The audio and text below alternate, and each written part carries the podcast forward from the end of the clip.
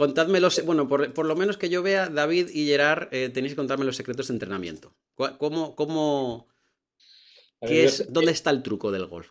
La forma de entrenar. Estructurado, estructurado, yo no tengo nada estructurado. Yo voy mm, por sensaciones. Lo que, a ver, eh, un punto en concreto que quiera yo corregir o mejorar. Entonces, o bien sea del, swing, o bien del approach o del pad, em, entreno muy poquito porque casi siempre salgo al campo y lo poco que entreno, pues busco algo en concreto, o bien el toque, o bien el movimiento del swing, el toque de pelota, incluso en el pad, el toque de pelota o, o la fuerza, algo en concreto. Pero una estructura, una estructura de entrenamiento no tengo, es decir, coger eh, hora y media, dos horas de entrenamiento, una hora para tiros, eh, media para approach, pues eso no lo tengo. Eso me parece muy conveniente, pero yo no lo hago. Yo simplemente, eh, cuando puedo dedicar un tiempo, que cae, que cae un tiempo de dedicar a entrenar, pues practico cosas en concreto. Eh, por ejemplo, hoy, hoy que me ha enviado mi mujer al golf, a vete al golf y, no vuelvas pronto. Eh, pues y no vuelvas pronto. esa es buena, esa es buena. La de no vuelvas pronto, esa está muy bien. Pues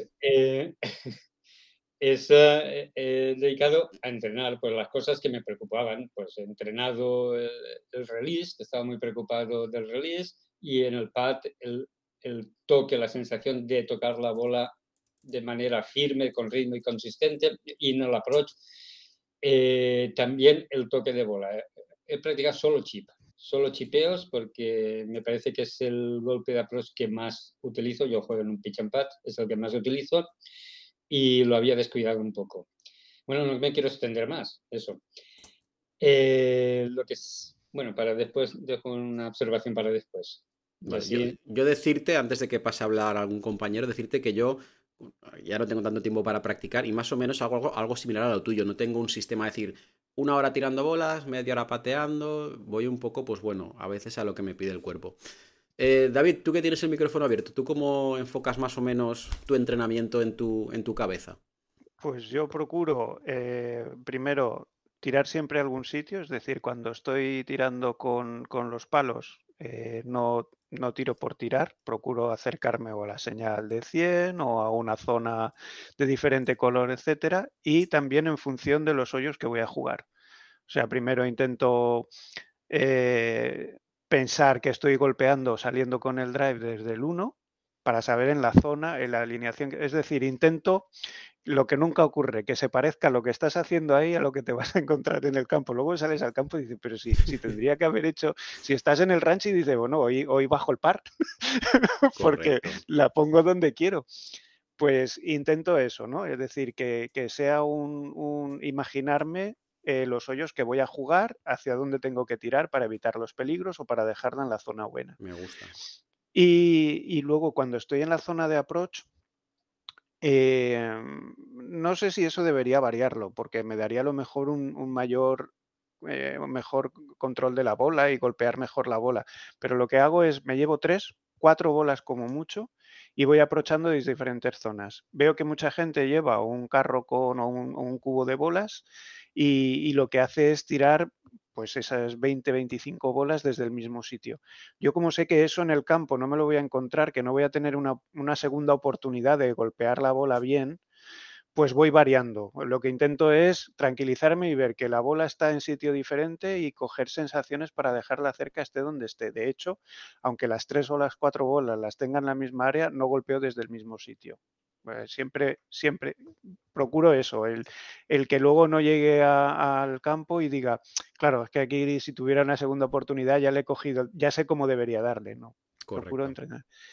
Y en el pad, eh, pues trato de coger la velocidad y, y, lo que no hago es lo que hago luego en el campo, intentar alinearme pues con una mancha en el suelo para la alineación correcta, sino que trato de coger la, practicar lo que es la velocidad que necesita el campo ese día que nunca es la del torneo, porque cuando el torneo es a las 9 de la mañana, a las 8 hay rocío en el campo de prácticas y, no tiene nada que ver con lo que luego pateas a partir de las 10 de la mañana, pero nada.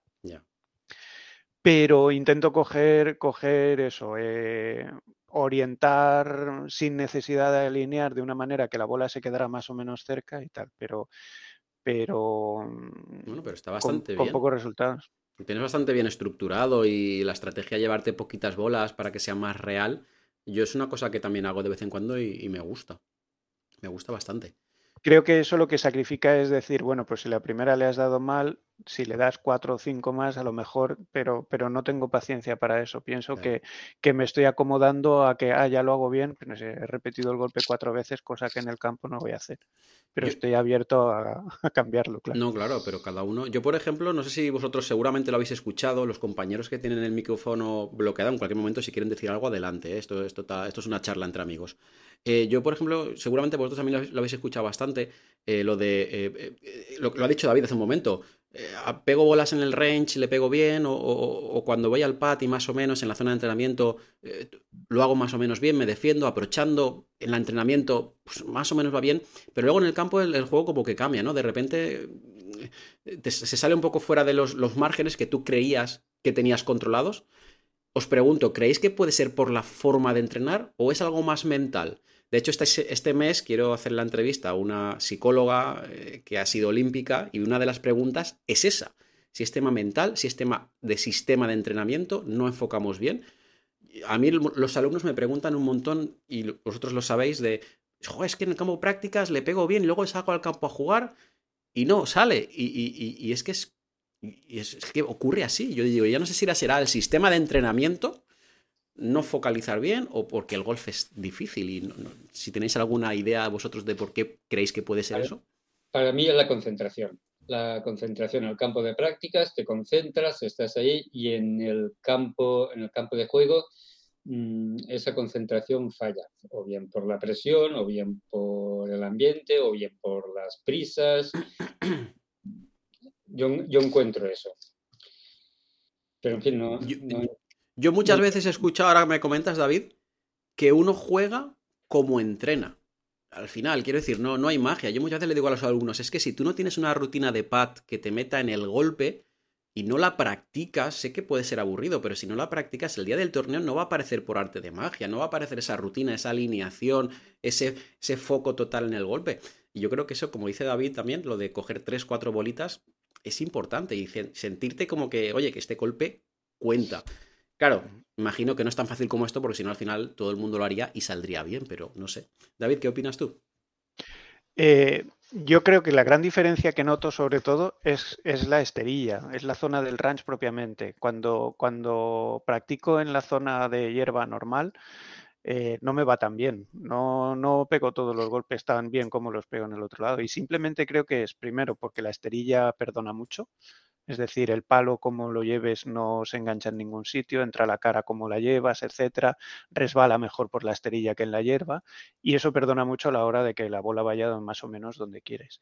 Y por otro lado, creo que la forma de la esterilla, cómo estás enfocado y tal, hace que en dos golpes tu cuerpo ya eh, y, inconscientemente casi ya estés mejor alineado ya estés, cosa que en el campo no tienes. El campo no tiene referencia. A veces piensas que estás apuntando a un sitio, das a la bola ves que la bola no ha ido donde querías, miras tus pies, miras tu cuerpo y dices, pues sí, ha ido donde estoy apuntando, no donde yo creía que estaba apuntando. Eso creo que en el ranch inconscientemente ya lo, por, por lo que lo haces muchas veces, pues ya enseguida te, te coges.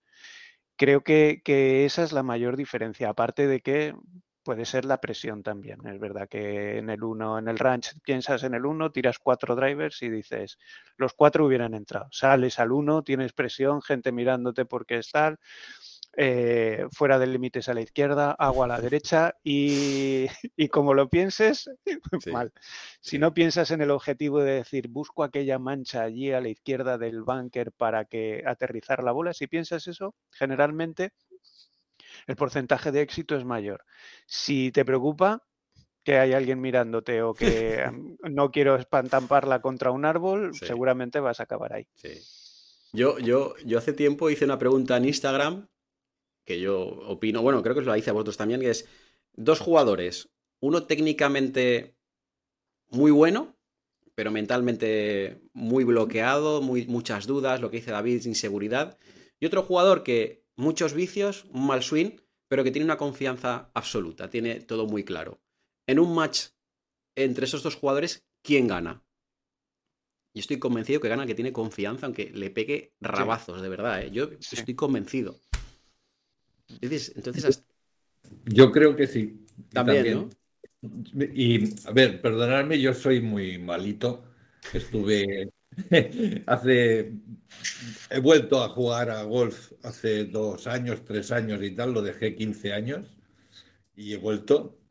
Y desde luego estoy en otro nivel. Se me ocurrió hacer un par de campeonatos, uno de costellada y otro para reducir handicap, en, aquí en Back Y la sorpresa mía y, del entorno y de los otros jugadores es que quedé segundo. Enhorabuena. Eh, de, de, casi 50 que éramos en el torneo, quedé segundo y precisamente por eso que acabas de decir. Yo jugaba, bueno, de hecho siempre juego a, quedarme solamente con, con, los tiros buenos. O sea, ni pienso, o sea, para mí los malos no existen. Qué bueno. O sea, para mí solo existe un buen pateo, el driver del 3, el segundo tiro del 5, y, ese es mi juego, y así juego. Sea campeonato o no sea campeonato. O sea, es que eso es real. Lo que está contando eh, Juan Antonio, yo creo que muy pocos de nosotros lo hacemos.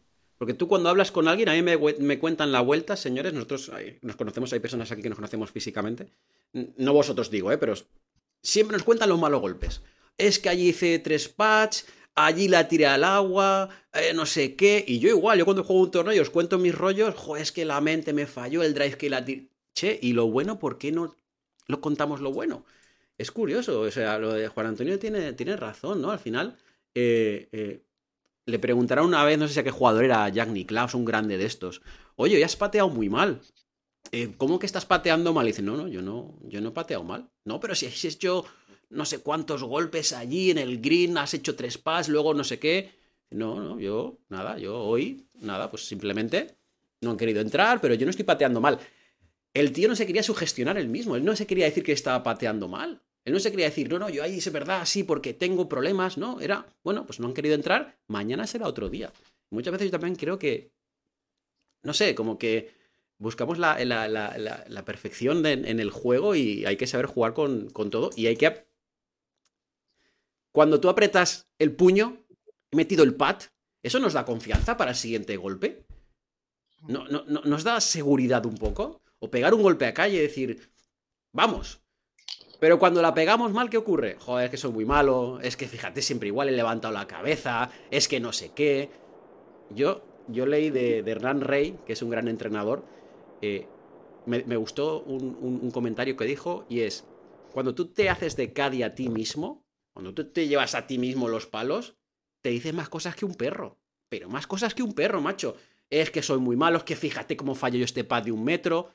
Pero cuando lo haces de cada a un amigo, no le dices esas barbaridades, le dices, venga, ánimo, bueno, es que este era difícil, venga, al siguiente lo vas a hacer mejor. ¿Y por qué no esa forma de ver el golf que cuando tú estás haciéndole a un amigo, te la haces contigo mismo? Y, dije, joder, es verdad. Con el amigo, si yo le hago de Cádiz a Gerard, venga, Gerard, ánimo, aquí no pasa nada, va, doble bogey, pero en el siguiente yo seguro que vas a empezar fantástico, no sé qué. Pero si me lo digo a mí mismo, digo, joder, Jorge, eres un paquete, tío, ya encima viene un hoyo difícil, aquí seguro que haces otra vez raya. Es verdad, yo, yo flipo. ¿Qué opináis de esto? Yo es que es verdad, ¿eh? La forma de... Nos estamos yendo un poco del tema, pero... Siempre se ha dicho que es lo psicológico. Y lo dices, será verdad, pero, pero aquí, aquí sale, aquí sale y, sí que es verdad. Pero estaba hablando. José, José. Estaba acordando Adelante. Sí, decía que me estaba acordando, no sé si me escucháis bien, que voy ahora. Sí, sí. Eh, decía que, justo me estaba acordando de unas imágenes del otro día de Morikawa, que cuando eh, la chapó ahí en tres hoyos seguidos, que hizo tres, hizo tres bogies, llevaba como no sé cuántos hoyos seguidos sin hacer bogey, hizo tres seguidos, y el Cádiz todo el tiempo animándolo, cogiéndolo del hombro, diciéndole vamos tranquilo tal. Y bueno al final el tío acabó bueno pudo ser mucho peor, porque se pudo acabar incluso por yo cuando lo veía en esa en esa dinámica dije yo no es que este no solo va a quedar por detrás de John Run, es que lo, lo va a quedar más atrás, porque la, la, la sensación que estaba dando de dar dio un topazo, luego en otro dio un filazo desde el bunker, unos pads de, de dos metros o de metro y medio que los estaba metiendo todos, falló tres seguidos, o sea, un desastre. O sea que, y, el, y el Cádiz solo, lo único que hizo fue animarlo continuamente. Claro, claro. Los comentaristas que he leído yo lo achacan a la presión. Esos fallos los achacan a la presión. No sé si será así. Eso es, lo que, que leí yo. Sí, sí. Yo noto como la presión se acumula, es decir, cuando empiezas bien una vuelta y llevas 6, 7 hoyos que dices, hoy es mi día, hoy es mi día, Pero al final aumentando, va aumentando al- la presión. va, va aumentando y al final no es que eso sea malo, al final la lías en un hoyo y se te queda más esa sensación, porque dices, he estado a punto de, y entonces te quedas con esa parte negativa y lo que dices, mira, iba muy bien, pero aquí la he liado. En cambio, cuando empiezas que los dos primeros hoyos, que en Foresos es fácil liarla en los dos primeros hoyos, eh, empiezas pues con un 7 y, y mal, etcétera, ahí te relajas porque dices, bueno, esta vuelta ya no va a ser. Y generalmente acabas, te sale la vuelta y dices, mira, si hubiera hecho bien esos hoyos, hoy me iba a casa con, con mi récord. Y es eso, porque yo creo que, que cuando lo estás haciendo bien, tú mismo la presión se acumula, estés en entrenamiento o en torneo. En torneo quizá no, porque, porque piensas, bueno, sé que la voy a liar porque la lío normalmente y voy a disfrutarlo. Y, y cuando no tienes presión, eh, al final dices, "Uy, pues al final no la he liado. Yo, francamente, mm, no tengo experiencias en torneos, pero sí que intento hacerme cargo, ponerme en la piel de estas personas que están jugando ahí y están viendo el marcador y ven a tantos hoyos y si quedo primero tantos millones o si quedo segundo tantos otros y tal, o, voy a ganar tanto o tal, ¿no? Yo creo que el planteamiento, y con esto lo relaciono con lo del Cádiz, no sé hasta qué punto estar dándole a un jugador la barrila con que venga, ánimos, tal, no sé qué. Para mí es un discurso hueco. Yo creo, eh, estoy haciendo una hipótesis ahora, eh, una utopía, por así decir, o una experimentación de que si no sería mejor o más beneficioso decirle a un jugador, oye, pues en el hoyo 3, mm, aquella posición, o sea, hablarle solo de las positividades reales de algo que ha hecho, más que de ese ánimo hueco que esto te lo dice hasta el perrito meneándote el rabo. No sé si me explico bien, Sí, ¿no? yo- sí. pero yo creo que iría más por ahí. Y entonces, yo para mí, ya digo, solo pienso en esos tiros buenos y tal. Y a lo mejor, seguramente he acabado partidos que han sido un poco desastre, pero como he tenido esa sensación de aquel tiro, aunque haya sido solamente uno, salgo satisfecho siempre. Algo positivo he sacado. Sí, me gusta la, la- la forma de, eh, de Juan Antonio de, de- de- de- de- Sí, porque al final el discurso vacío de venga, tú puedes, no sé qué, la verdad que a veces sobra. Y además en esos momentos que estás jugando regular, que te estén dando la matraca con venga, tú puedes tal, dices, para, por favor, para. Prefiero casi ir solo a que alguien me esté ahí dando la matraca con venga, ánimo, no sé qué. Quizá algo más realista, como oye, fíjate la sensación del driver que pegaste, que le ha sido muy bien. Intenta buscar esa sensación, o fíjate ese pad, cómo lo visualizaste, tal. Eso es lo que estaba comentando Juan Antonio, me gusta lo que ha dicho, la verdad que sí, soy, soy de, de esa parte también, lo, lo comparto totalmente. De hecho, os, os cuento Sí, dos cosas. refiero- ¿Perdón, José?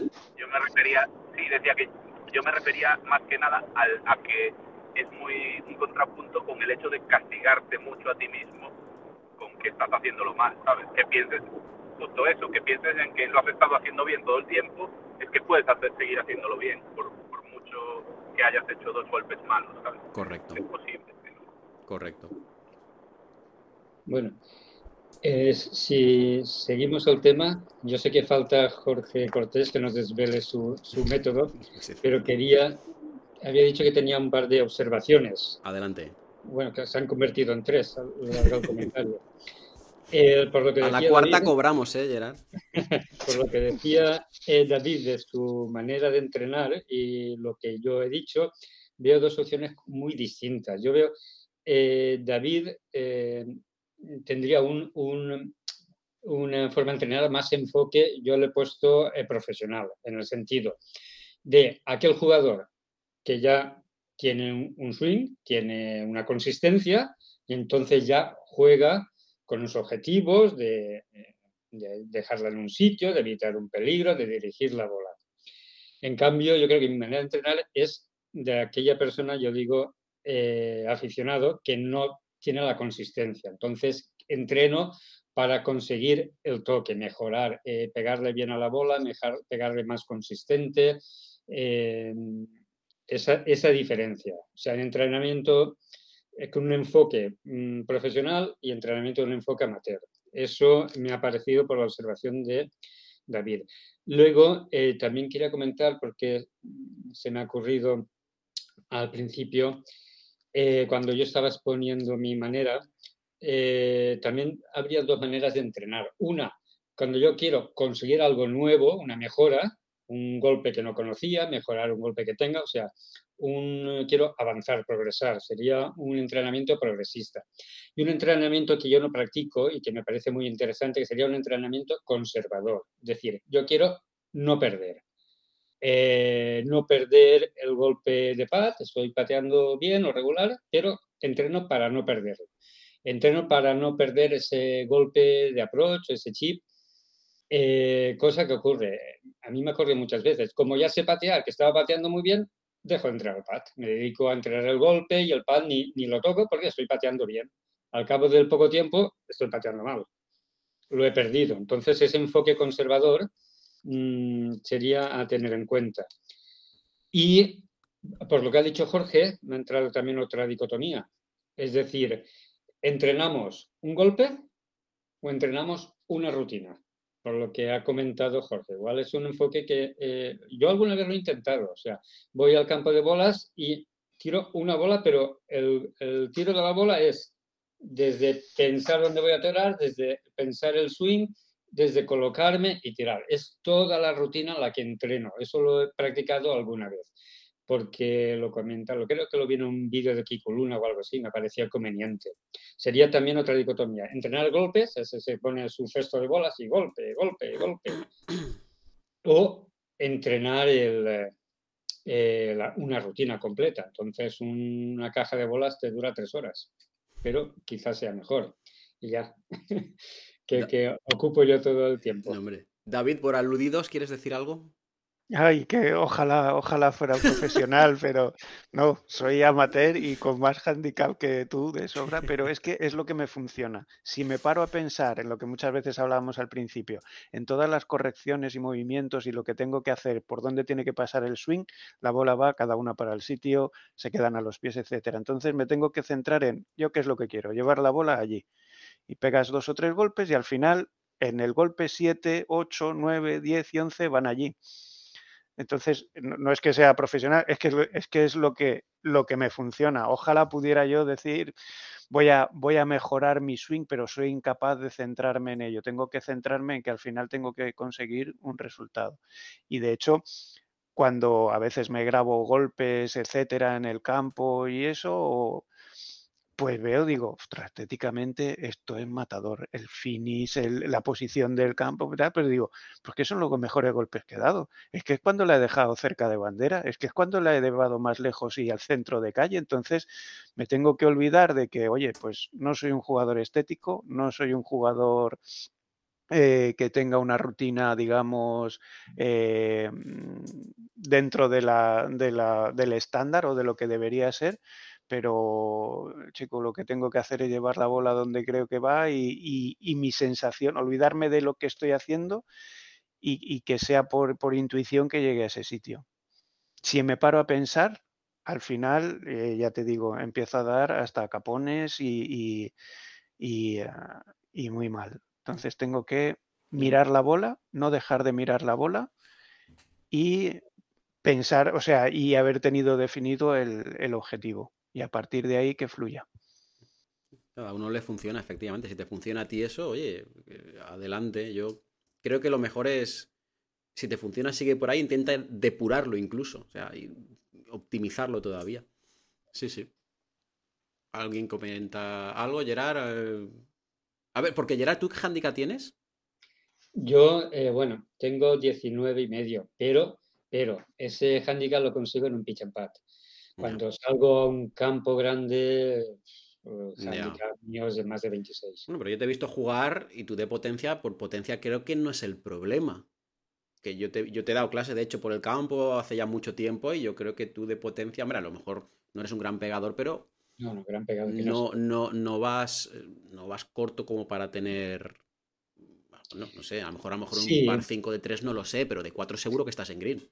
Sí, pero al final eh, lo que ocurre es eh, que si falla la pros, que si el pat, es que también es, es muy distinto. Yo practico la pros y el pat en un pitch and pat y cuando salgo un campo grande las distancias cambian. Dicen, Ya. oye, los del pitch and pat eh, aprovechan muy bien, ya, pero luego llega el campo grande, las distancias son distintas, los, gran- los greens son más grandes, eh, tienen que hacer rodados más largos, no sabes ese rodado cómo lo hago, porque en, en el pitch and pat un rodado más de un pitch no utilizo. Y voy a un campo grande y ¿qué hago? ¿Cojo el 7 para hacer un rodado? Ya estás fuera de tu, de tu ambiente, entiendo. ¿Y tú, David, qué handicap estás ahora? Porque eh, Gerard está en 19, ha dicho, ¿no? ¿Y tú, David? Sí, yo estoy en 27 con, con Es que- dos. Es que tú estás un poco alto para el nivel que tú tienes. Yo ¿eh? jugué, jugué una vez con David y David juega mejor que yo. David le pega Yo- bien, pero no sé. Yo quería bajarlo en este mes de noviembre y diciembre, pero no he podido participar en los torneos. Entonces, pues nada, estoy ahí agazapado. Sí que es verdad que, que el, el reloj y esto me dice que tengo mejor handicap, pero, pero no he podido, no he podido y, y este sábado tampoco va a ser. Qué lástima. Bueno, pero ¿por qué? ¿Pero por qué? ¿Porque no estás con confianza o algo? ¿O porque no vas a jugar? O... Sí, no, sí, voy a jugar, aunque no voy a practicar en toda la semana, Ya. cosa que creo que no es tan negativa, porque mis mejores resultados vienen después de eh, largas, de, de un par de semanas sin jugar. Sí que es verdad ocurre. Sí. probablemente porque no tengo presión de decir, bueno, hoy vengo a tomar sensaciones y no tengo presión y creo que también porque no tengo vicios.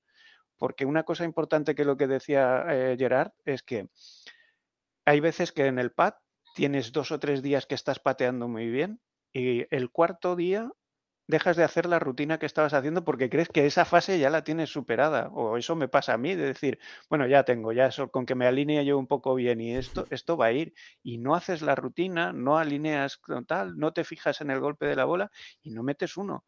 Y, y- y en el approach creo que pasa también algo similar. Es decir, cuando ya has approachado tres o cuatro veces bien, parece que ya no tengas que concentrarte en ese golpe. Esto ya lo he hecho antes, solo tengo que repetirlo. Bueno, pues eso es, repítelo, a ver si eres capaz. Exacto, exacto. Sí, yo, yo volviendo un poco atrás al tema que estaba hablando eh, David sobre el tema de la presión, como que se va acumulando a través de los hoyos jugando. He oído más, más de una vez ya profesionales, entrenadores, buenos entrenadores, eh, imagino que vosotros también, como que cada jugador se siente cómodo en un resultado.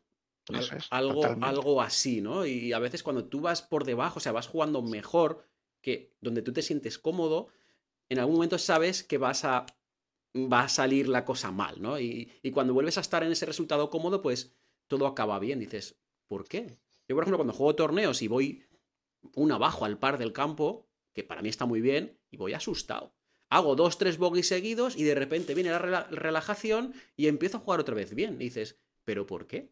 O sea, son cosas que dices, es verdad que a lo mejor mi nivel de juego es 2, 3, 4, 5 más del campo y ahí me encuentro cómodo. Es una cosa que dices, no, no sé si lo habéis escuchado alguna vez, yo lo he escuchado más de una vez y, Sí, sí, y- sí. y- y doy fe de ello, ¿eh? Y la pregunta es, ¿y cómo puedo yo ponerme, sentirme cómodo en un nivel mejor? E- Estando ahí más veces, sí, pero ¿cómo llego ahí más veces? ¿Cómo acabo más veces ahí? Es, es- es complicado. No sé si vosotros habéis sentido alguna vez de, de lo que decía David, esos nervios, esos nervios, la cagas en dos hoyos y de repente ya sale toda la presión, empiezas a jugar y dices, ostras, si es que, joder, estoy jugando de maravilla, estoy disfrutando otra vez. A mí me ha pasado alguna vez y es, es horrible, es horrible. Sí, la autoexigencia, yo creo que, que nos juega malas pasadas. Esa autoexigencia, ese, ese no querer, no querer fallar. O sea, no Pero de puedo- repente, Gerard, es como que no sabes, o sea, vas bien y no sabes hacer un golpe básico que tú de normal lo sabes hacer bien. sí. De repente dices, ¿pero qué me ha pasado? O sea, al final a Sí. veces dices, los errores han sido errores tontos que llamo yo, bogies o doble bogies, tontos de un mal approach o que he cogido mal el palo y dices, ¿pero cómo puede ser? No es que haya pegado un mal golpe, un slice, y dices, bueno, pues mira, ha sido mala suerte, ¿no? Son golpes que dices, no sé, cómo, o sea, se va, se van, se van, se van, como el agua entre las manos se va, es una cosa súper curiosa. Yo a veces creo que, el, que, el, que no tenemos interiorizado el, el, swing de una manera mecánica. Se ve que es una cosa difícil y el cuerpo no lo asimila y lo tenemos que, eh, que tener pensando cada vez. Yo como tengo mala memoria a veces me olvido.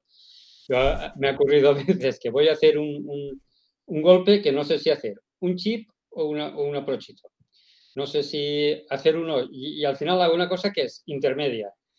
Eh, a, a, lo mejor pongo el, el, el, cuerpo hace un approach y las manos hacen un chip y hago una caguera. Eh, y es problema de que la coordinación no la tiene el cuerpo, la tengo que tener en la, consciente en la mente. Y, y, eso falla, y eso es lo que falla. Sí. Pues, pues no tenemos esa memoria muscular. Igual es que es imposible. Yo, yo recuerdo en el último torneo de hace un mes, iba muy bien, muy bien. Y en el penúltimo hoyo, un rodado, un rodado. ¿Qué, ¿Qué, dificultad puede tener un rodado? Te puedes pasar un poco más, te puede pasar un poco, o te quedas un poquito corto, pero un rodado. No supe hacerlo. Moví la bola tres metros literal.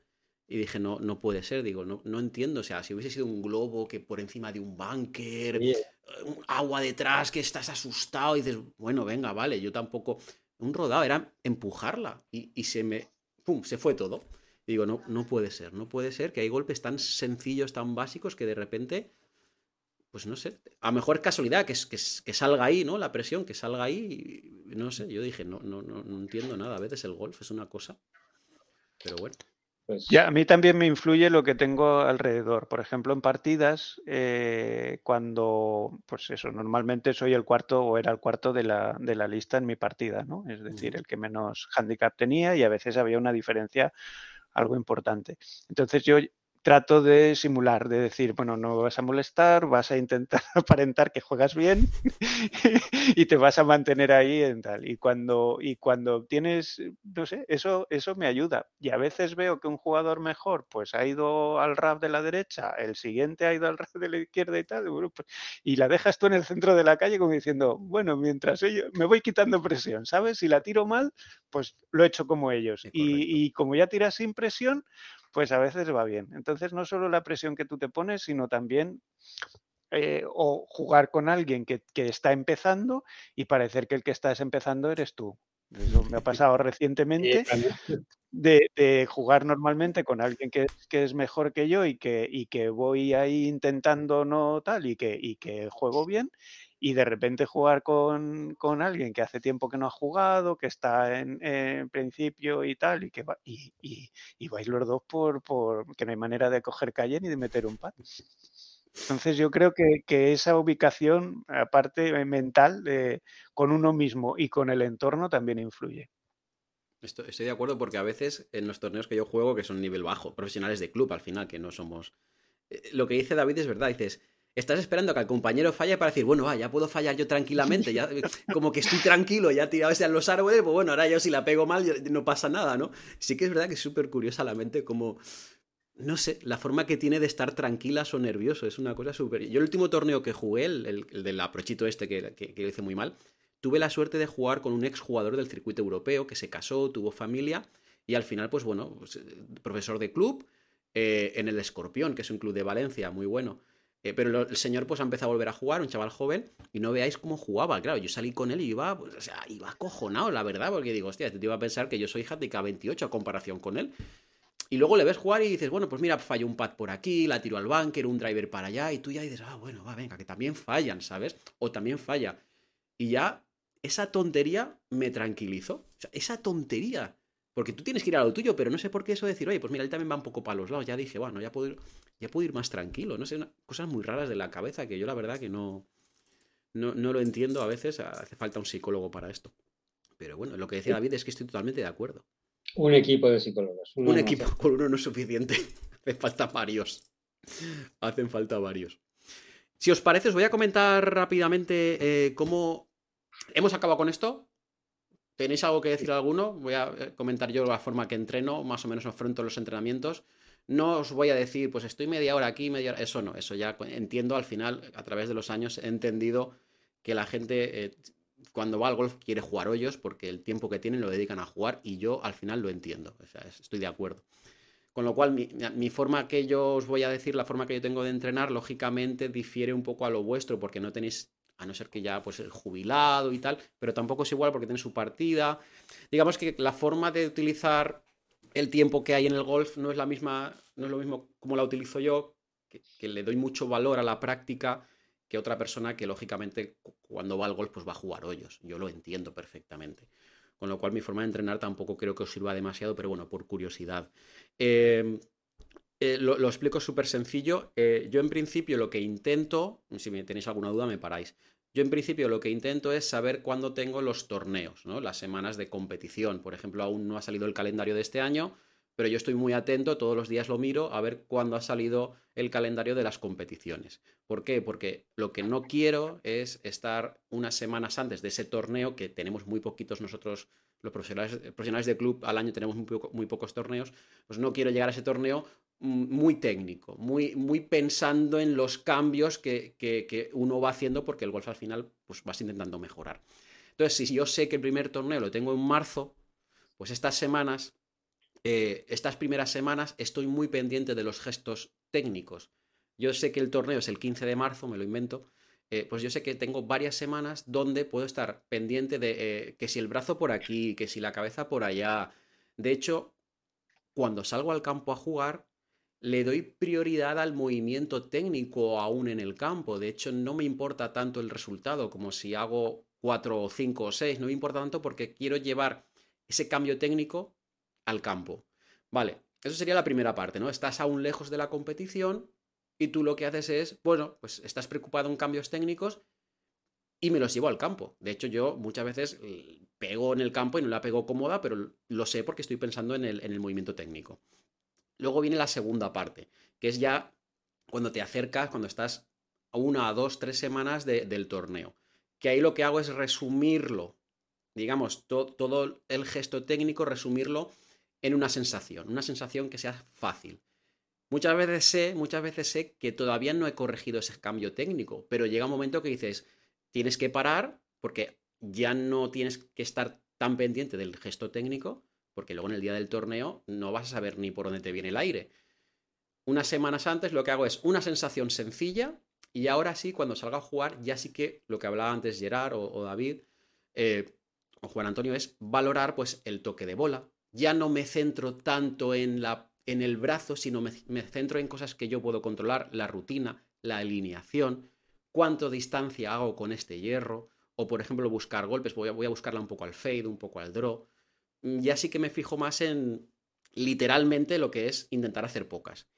Y por último, eso sería unas semanas antes, una o dos semanas antes, ¿no? Controles de distancia, el, el rodadito, el no sé qué, ya prácticamente no pienso en la técnica, una ligera sensación.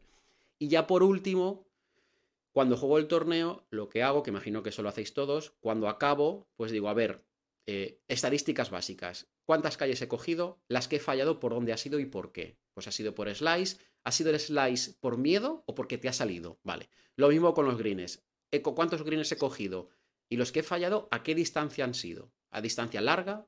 Si es larga no me preocupa tanto. Si son distancias de 130 metros para abajo, me preocupa más porque son tiros que en principio no debería fallar. Y lo mismo con el pad y con el juego corto. Por ejemplo, el último torneo lo tengo aquí grabado a fuego, el rodadito ese. Pues ahora estoy practicando el rodadito, porque digo, es que un golpe tan sencillo yo no, no se puede fallar ahí. Entonces al final lo que hago es, después del torneo, veo dónde he petardeado más y hago los ajustes necesarios, pues para eso, para, oye, otra vez las semanas que estoy lejos del torneo, movimiento técnico, muchas bolas, a lo mejor, como hablaba también David, a lo mejor me voy a la zona del approach y estoy muchas bolas entrenando el movimiento. Me da un poco igual si la bola se queda más cerca o más lejos porque estoy entrenando de forma mecánica el movimiento. Quizás cuando me acerque al torneo, cuando estoy cerca del torneo, paso de tirar muchas bolas a tirar poquitas, como hace David, a tirar tres o cuatro e intentar dejarla cerca. Ya ni pienso en el movimiento ni nada, ya es dejarla cerca. Y más o menos eso es mi forma de entrenar mm, simplificada, que lógicamente, lo que os digo, pues a muchos jugadores porque no tenéis tanto tiempo, pues no, podéis aplicar ese sistema, pero es al final lo que hago yo. Técnica, cuando tengo mucho tiempo antes del torneo, mucha técnica, me la llevo al campo, mucho approach, mucha bola, mucha mecanización. Cuando estoy las semanas cercas al torneo, una sensación muy sencilla, muy... Acaba el golpe, no te aceleres, cosas sencillas. y trabajar la distancia, trabajar el control del toque de bola y después del torneo valorar qué ha ocurrido y hacer los cambios pertinentes. Pues oye, si he driveado bien, vale, no, no voy a dejar de drivear, pero quizás le voy a dedicar más tiempo, pues en este caso al juego corto, como es el caso que, quiero mejorarlo. Simplemente esa es mi forma de entrenar y luego ya el tiempo, pues ya cada uno el que pueda, oye, pues media hora de juego largo, media hora de pat y 10 minutos de bunker, no lo sé, eso ya me, lo invento. Más o menos esa es mi forma de, entrenar cuando puedo, porque a veces las clases, eh, los vídeos, el tal, pues uno no puede, pero más o menos es mi entrenamiento que yo intento usar y sobre todo, ya os digo, una o dos semanas mm, antes del torneo ya es juegas a, jugar, a hacer lo mejor que puedas y te olvidas de todo, sin más. ¿Qué os parece?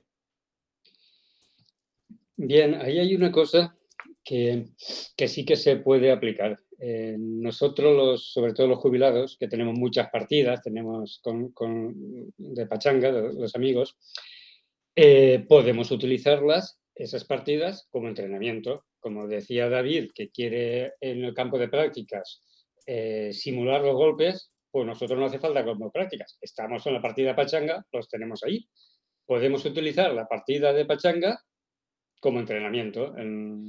entonces, practicar eh, las cuestiones técnicas, las cuestiones que queramos eh, ver, que si le pego el driver, que si el toque de bola, que si los efectos, lo que queramos practicar, directamente en la, partida de, de, lúdica que estamos haciendo, incluir el entrenamiento allí. Eh, ¿Quiero entrenar el jeep? Pues dentro de la partida, mira, además es fenómeno, es una sola bola. Y lo mismo que en, lo mismo que en competición. Es una, una posibilidad que, es, que se podría incorporar. se me ha ocurrido al, oír la explicación de, de Jorge. Yo lo que sí que aprovecharía, me parece muy importante, es no decir he fallado, lamentarte y ya está, sino el, analizar lo que dices, ¿por qué he fallado? Es decir, muchas veces yo fallo el approach porque me pongo demasiado lejos de la bola y no me pongo encima y no inclino, e inclino el palo. No me digas por qué, creo que es por vicio de los demás golpes que has dado anteriormente. Pero al final de decir, bueno, como eso te da un tipo de resultado de fallo, pues al final ya dices, me, voy a, voy a aprovechar de cerca, voy a ponerme muy cerca de la bola y voy a ponerme encima y voy a cogerlo corto. ¿Sabes? Es decir, cuando hacía muchos slides, pues eh, porque estoy bajando por dentro, pues no, no bajes por dentro y porque tienes la cara abierta, pues ve cerrando. Es decir, lo que intento hacer es interpretar, según cómo ha ido la bola, cuál ha sido el fallo para centrarme en cómo tengo que, a, menor escala, claro que, tú, pero pero sí que he fallado, lamentarme y ya está, sino decir, bueno, he fallado por esto, pues esto es lo que tienes que, intentar corregir. para mí, y claro, al final, sabes, yo soy profesional de club, mm, eso es nada, pero sí que es verdad que para mí es muy importante eh, jugar torneos porque ahí es donde tú estás viendo la realidad. Lo que estaba diciendo Gerard de una partida con, con los amigos, yo creo que está bien, pero creo que no es no es la misma presión que jugar una competición. O sea, no, te estás poniendo a prueba mental y técnicamente eh, con una partida con tus amigos que juegas dos veces a la semana, que conoces a Julián, a Andrés, a no sé quién, que una partida, que, con el lo que hablamos hace un momento, con el que vas y dices, ostras, este tío, qué suinazo, madre mía, no sé qué. También entra eso dentro de la parte de entrenamiento, de la parte mental, eh, saber gestionarlo. Y creo que para mí la clave es, eh, después de la competición, si tienes que retocar eh, el tiempo de, oye, pues a lo mejor el drive bien, no dejes de drivear, efectivamente, pero ¿dónde petarde más? Pues ahí es donde tienes que, dedicarle más, más, más, intensidad al entrenamiento. Lógicamente lo que digo, pues a lo mejor vosotros, pues el tiempo que, utilizáis es más en jugar y yo lo entiendo porque al final, joder, pues lo entiendo perfectamente. Es una pequeña visión diferente. Eh, a lo mejor yo me gusta más entrenar y, y retocar el swing y toquetear cosas, y otro jugador dice, no, pues yo salgo a jugar y me da un poco igual todo. Perfecto, las dos cosas son iguales, eh, igual de buenas. Pero creo que una de las claves es en los torneos, es cuando uno, es como un examen. es, como un examen. Tú cuando te examinabas del coche, en tu casa o en la academia, joder, es que hago cero fallos, mira, cero, uff, este me ha salido muy mal, un fallo, ah, muy bien, fantástico. Luego vete a examinarte allí en la DGT, donde sea. Ahí, ahí la cosa cambia para mí la clave es sacar cosas en claro después de los torneos, donde uno puede realmente aprovechar, introducir esos cambios en el entrenamiento que uno necesita. En 10 minutos estos señores eh, se finiquita. Dos, dos, dos, cosas. Dices tú eh, analizar, cosa que seguramente hacemos poco, analizar eh, los fallos o los errores. Y lo que decía David, ¿por qué? ahí tenemos, si analicemos, pero ¿y si tenemos un error de diagnóstico, David? bueno, pero... Le he fallado. Le he fallado por esto. ¿Y, y si ese diagnóstico es erróneo? Bueno, pues ahí está el estudiar, para eso están los libros en casa y los vídeos y los tutoriales, etcétera. Pero al final uno es, como decir, yo leo los leo los greens perfectamente. Una vez he tirado la bola, ¿sabes? Es decir, pues lo demás también, es decir, cuando veo volar la bola en el campo, cómo ha salido, pues ya eh, entiendo por qué, por qué ha ido mal, qué es lo que he podido hacer mal, las y si no lo tengo muy claro, pues eso, recurro a buscar por qué tal, o, o repaso en los. Porque eso, soy, aficionado a leer. David dice, dices, algo no leéis porque bajo por dentro. Voy a, eh, a corregirlo. Vale, pero si el slice no es por eso, sino porque has llegado con la cara abierta y bajas por fuera y llegas con la cara abierta, el slice vas a doblarlo, va a ser doble slice. Sí, pero... Con los errores de diagnóstico. Claro, por eso lleva tiempo jugar bien al golf, si no, en una semana lo tendríamos de decir he fallado por esto y esto y ahora lo voy a hacer así, pero... De hecho, lo que está diciendo... Perdona, David, termina, termina. Sí, yo solo quería protestar de una manera, de una manera enérgica por lo que has dicho, que jugar un torneo es como hacer un examen. Hacer un examen tiene una presión y no tiene prácticamente ningún punto positivo, y jugar un torneo es una gozada y ojalá hubiera todos los días. Pues la verdad que sí. Toda la razón, la admito. Eh, sobre lo que decía Gerard de, pues una gestionar mal ¿no? lo que tú quieres mejorar. De hecho, eh, eh, algunos grandes entrenadores dicen que ya de entrada que mires el material que llevas en la bolsa. O sea, quizás tu problema no es que bajes por fuera. Es que quizás tu problema es que la varilla es muy blanda. O quizás en los momentos de presión, en los momentos de presión, es cuando bajas por fuera. De normal no, pero a lo mejor en momentos de depresión, por lo que sea, es cuando bajas por fuera.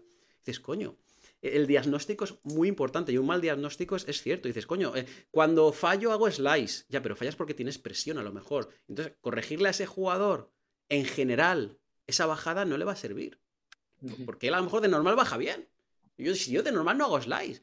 A mí, yo, de normal, yo, eh, os pongo mi caso. Yo ya no hago slice. Yo hago unos ganchos del carajo. Y cuando tengo presión, hago unos ganchos del carajo. ¿Es por bajar por dentro? No, es porque me quedo parado completamente y lanzo así las manos. ¿Y es porque me quedo parado y lanzo las manos? No, es porque de aquí no voy bien, porque estoy acojonado. Porque estoy acojonado de aquí. O sea, es verdad. Yo cuando me acojono, me quedo parado y se me lanzan las manos y entonces la cierro. Pero no es porque me quede parado y lance las manos, que sí, es porque la mente no está diciendo, no, no estás enfocado, Jorge, no estás visualizando lo que quieres hacer. Y es muy importante lo que ha dicho Gerard, ¿eh? saber, saber encontrar el punto, el punto débil. Vamos, yo hay, yo. hay dos cositas. Una, en esta segunda ocasión que me he dedicado a esto, lo primero que he hecho ha sido un fitting de material y mis características y adaptarlo. Se ha ido eso indispensable, sea por, o sea, la opción del material mm, sagrado por lesiones y saber que tienes pues algo adecuado a tus características, ¿no? Y, y la otra cosa que quería poner ahí es, ¿no utilizáis profesores o que no hacéis clases o qué? Porque yo francamente os escucho y digo, mm, Hombre, yo entiendo un día, pues tonto, como todos y tal, pero cuando ya es reiterativo, mm, esto hay que coger un profesor, un clínico o algo, ¿no? Mm, yo lo hago de vez en cuando, tengo la suerte que en el campo donde voy, pues está la persona que me hizo el fitting y los palos y todo, y a veces está por allí y me corrige alguna cosa, y luego veo tus vídeos y tal, y estoy rectificando alguna cosita y tal, pero poco a poco y sin ninguna pretensión. Y desde luego sí que os digo una cosa, mi entrenamiento que voy a tirar unas bolas, cuando recojo, dejo el, cesto y plego la bolsa, yo desconecto. El campo es otra historia, es otro mundo. pero desconecto totalmente. O sea, no, para mí no es nada. O sea, es, es más una cuestión de feeling que, mira, han salido bien, bien, bien, bien, pum, ahora jugar, que es otra historia. Es buen punto también, sí. Buen punto.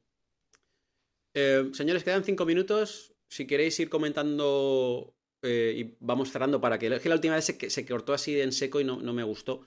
Eh, yo ya no tengo nada que decir. Si queréis, mira, vamos a empezar aquí por mi izquierda. Lo, que lo que ha dicho Juan Antonio me ha gustado mucho, lo de tirar por feeling, también parece una buena idea. Cuando dices, oye, pues nada, tira por, por sensación y sales a jugar y ya es otro mundo. Eh, David, te tengo aquí a mi izquierda en la pantalla. Luego Gerard, y si, lo última, y si ya eh, Juan Antonio quiere decir algo, y ya cerramos. Así que, David, tú primero. Pues nada, que sí, que fundamental es tener y, ir con un profesor. Ya, ya me gustaría poder quedar con Jorge y, y tal, pero es que eh, personalmente no da el tiempo. Es decir, si, si tuviera el tiempo y la dedicación, por supuesto, eso es lo primero, tener profesor, pero tenemos, apenas puedo ir a jugar. Eh, cuando voy a jugar aprovecho para ir antes e intentar entrenar un poco y, y, eso, y me voy anotando cosas mentalmente de lo que no sé hacer y de que quiero que Jorge, cuando pueda, voy a ir con Jorge para que me corrija esto, para que me diga qué es lo que estoy, porque yo entiendo que uno cree que hace una cosa, pero luego ve que se está haciendo otra, ¿no? Pero es difícil verte desde, desde ti mismo, desde tu, tu punto subjetivo, cómo estás haciendo. Pero totalmente de acuerdo un, un, profesor fundamental. Hace falta el tiempo y, y, la posibilidad. Bueno, yo muy breve, porque dar el tiempo a Juan Antonio. Son una cosa que se nos ha quedado.